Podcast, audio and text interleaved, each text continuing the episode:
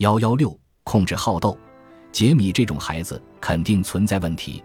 孩子穷凶极恶的行为背后，往往隐藏着情绪和其他方面的问题。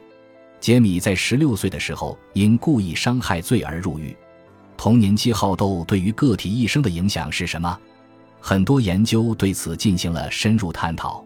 我们已经知道，在好斗孩子的家庭生活中，父母通常不是忽视孩子，就是严厉而任意的惩罚孩子。因此，不难理解，在这种家庭环境中成长的孩子，往往会有点偏执或好斗。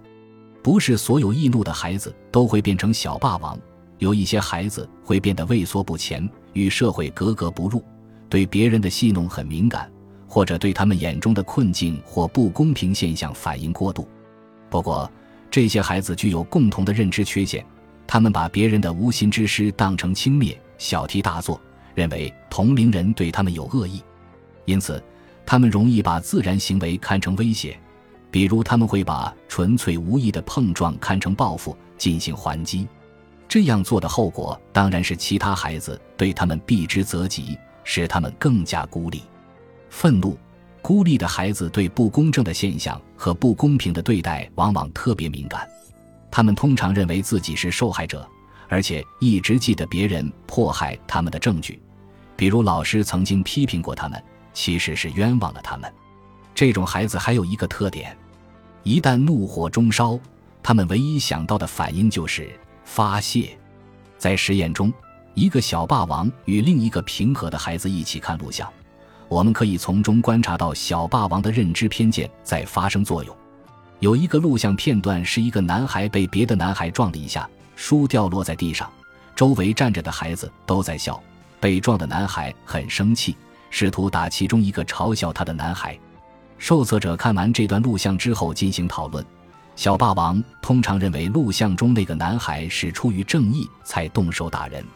更有说服力的证据是。受测者在讨论的时候被要求评估录像当中的男孩的攻击性。小霸王认为撞人的男孩更加好斗，而被撞男孩发泄怒火是正义之举。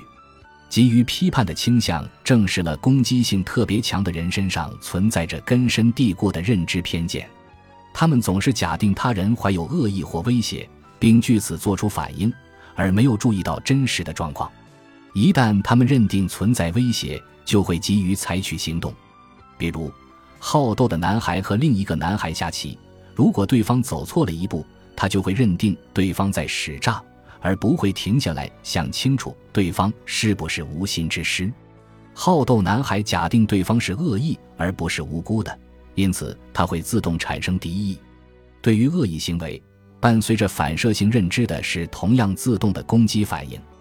他不是向对方指出错误。而是给予指责、叫嚷、打斗，他们越是这样，就越容易产生自动的攻击行为。与此同时，其他的替代反应，比如以礼相待、以玩笑化解问题等，就越来越萎缩。这种儿童情绪的脆弱性在于，他们很容易感到不安和不满，而且一旦出现不安，他们的思维就会发生混乱，因此他们会把善意行为当作敌对行为。转而依赖过度习得的习惯进行反击，这种对敌意的认知偏见在低年级孩子身上已经有迹可循。大多数孩子，尤其是男孩，在上幼儿园和一年级的时候都喜欢打打闹闹，但到了二年级，攻击性较强的孩子没有学会稍微收敛自己的行为，其他孩子开始学会用协商和妥协的方式解决玩耍时出现的争端。而校园小霸王却越来越依赖暴力和恐吓，他们为此付出了代价。很多孩子第一次和小霸王玩耍，在两三个小时之后就表示他们不喜欢小霸王。有研究对孩子从幼儿园到青少年期间的行为进行追踪，发现，在一年级调皮捣蛋、无法与同伴相处、不服家长管教、爱对抗老师的孩子，其中有一半进入青春期后出现违法行为。当然，不是所有好斗的孩子日后都会走上暴力和犯罪的道路，但是整体而言，这些孩子日后暴力犯罪的可能性最大。令人震惊的是，这些孩子很早就表现出犯罪的倾向。研究人员对蒙特利尔幼儿园孩子的敌意和捣蛋程度进行评估，孩子五岁时被认为非常捣蛋，与他们进入青春期之后出现违法行为有着很强的关联性。他们无缘无故殴打别人、偷东西、打斗时使用武器，以及酗酒的次数是其他孩子的三倍，而且这些都是发生在他们十四岁之前。成年后走上暴力犯罪道路的孩子，小时候通常攻击性很强，很难对付。通常来说，在小学低年级，他们难以控制自身冲动的部分原因在于学习成绩差，他们自己和别人都认为他们笨。这种判断由于他们被转到特殊教育班而得到了证实。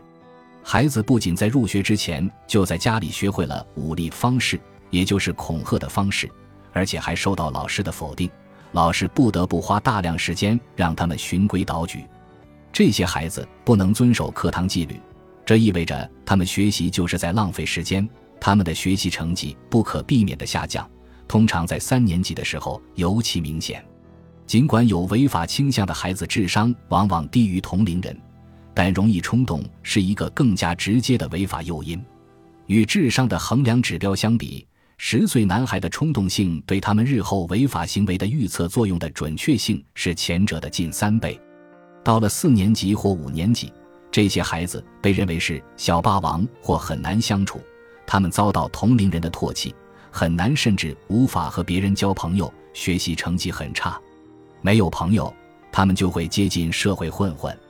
在四年级和九年级之间，他们加入混混团伙，走上了违法道路。他们逃学、酗酒和吸毒的次数出现了四倍的增长，在七年级和八年级之间增长幅度最大。